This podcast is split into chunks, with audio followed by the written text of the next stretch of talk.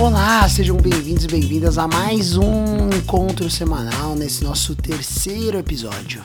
Acho que a gente já pode dizer que esse último final de semana foi um final de semana histórico, tanto aqui quanto nos Estados Unidos. Nos Estados Unidos, uma série de manifestações em decorrência da morte de um americano morto pela polícia. Os Estados Unidos entraram no sétimo dia de protestos. Protestos. Protestos em massa nos Estados Unidos pela morte do ex-segurança George Floyd.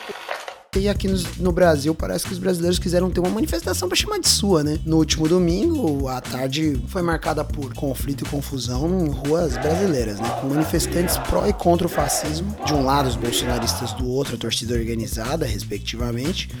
É, é, exatamente no meio dessa confusão que a gente vai conversar sobre desde quando torcidas de futebol vão às ruas para falar de política. Então vem comigo que eu pesquisei bastante, tem muita coisa que eu preciso falar. Bem, então vamos às informações que a gente tem até agora. Que se sabe é que é um movimento organizado pela torcida da Gaviões da Fiel que acabou contando com torcidas do Corinthians, Santos, Palmeiras ligadas a movimentos antifascistas, levando manifestantes da região da Paulista para se manifestar justamente em defesa da democracia, com bandeiras, gritos e fervor eles criticavam as atitudes que, segundo eles, vindas do governo federal, podiam ser lidas como fascistas. Porém, depois de um tempo de caminhada, os manifestantes se depararam com outro grupo se manifestando, mas esse tava de outro lado, tava a favor do governo Bolsonaro, usando roupas verde e amarelo, faixas antidemocráticas e ofensas ao STF e Congresso, o encontro fez com que os ânimos se acalorassem. O que se sabe até agora é que a partir justamente desse encontro, tudo indica que ocorreram provocações de ambos os lados.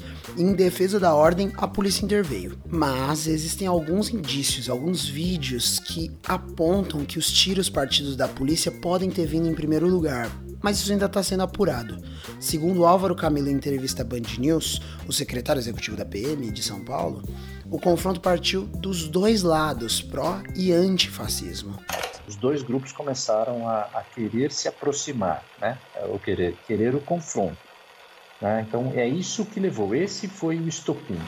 E embora tenha gerado um estranhamento por parte da população em geral, tal engajamento de torcidas organizadas, justamente em decorrência do público diverso e popular que o futebol tem, e que portanto seria algo difícil muito difícil uma mobilização com posicionamento dessa maneira tão claro e forte como que a gente teve nesse domingo. Mas assim, o que muita gente e eu mesmo não sabia é que analisando o histórico das torcidas, a gente pode entender como o futebol é muito mais do que um jogo e justamente a importância histórica de suas torcidas na política brasileira.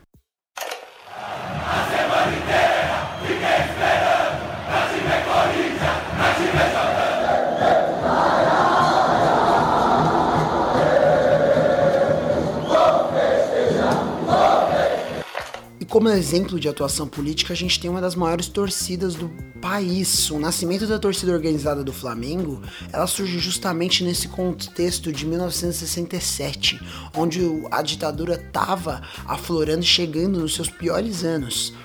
E foi ali que a TJF, a torcida jovem do Flamengo, teve seu embrião após levantar uma faixa escrita Poder Jovem. Essa frase foi muito inspirada justamente na ascensão dos movimentos pretos que se tinham nos Estados Unidos.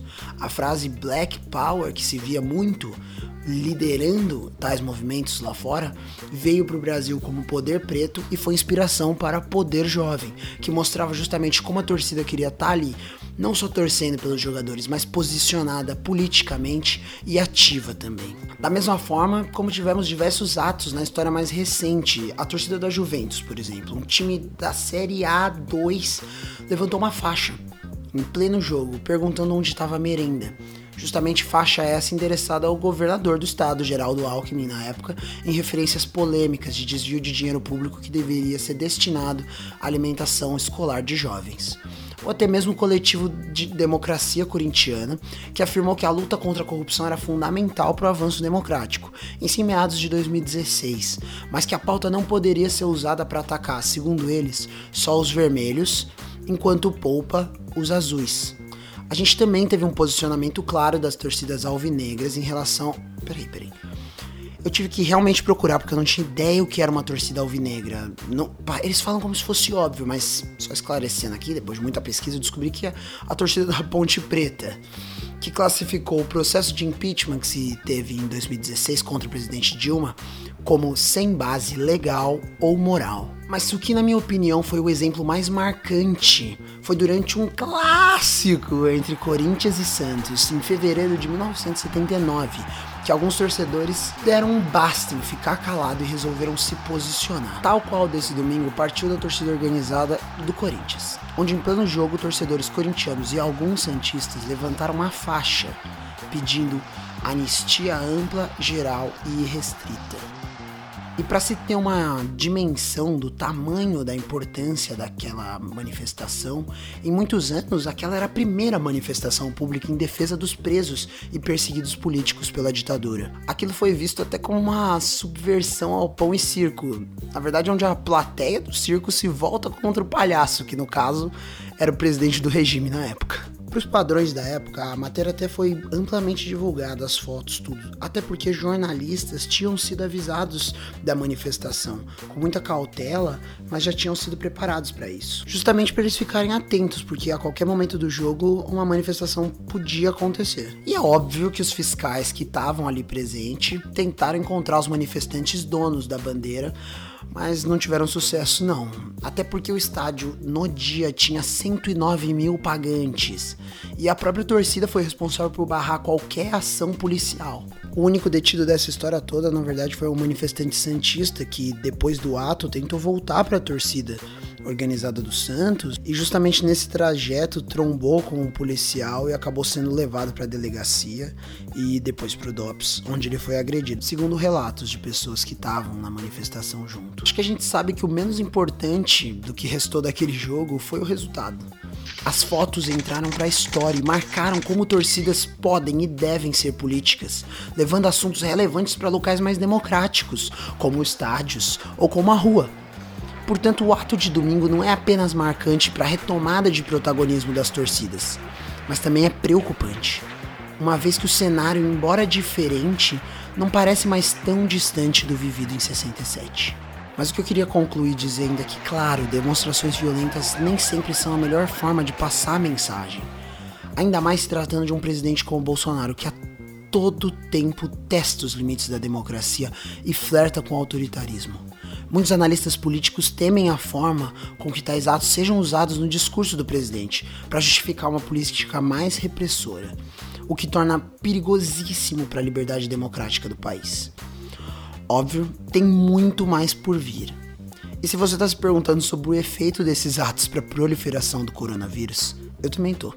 O que a gente sabe até agora é que a demora baseada nos estudos que já foram feitos é uma média de 15 dias até se saber realmente o resultado das ações e das atitudes tomadas. Porque é o tempo máximo de manifestação de sintomas da Covid-19. Então a gente vai ter que esperar um tempinho para ter essa resposta. E a pergunta que eu queria deixar é até que ponto a gente deve ficar sentado, mesmo em meio a uma pandemia, enquanto o governo federal banaliza todo o bom senso, ameaça a democracia diariamente e quebra consecutivamente o decoro em todas as suas atitudes.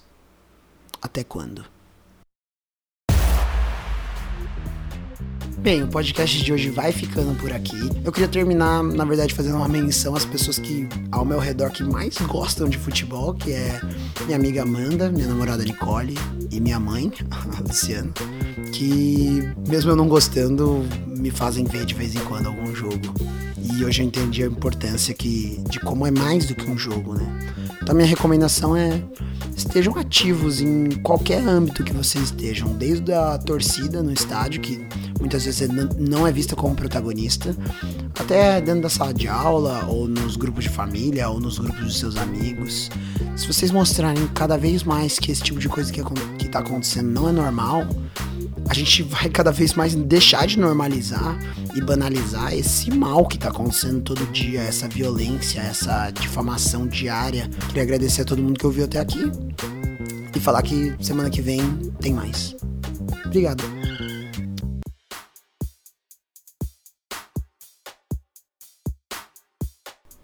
Esse podcast contém áudios de Record News, Band News, UOL, e SBT.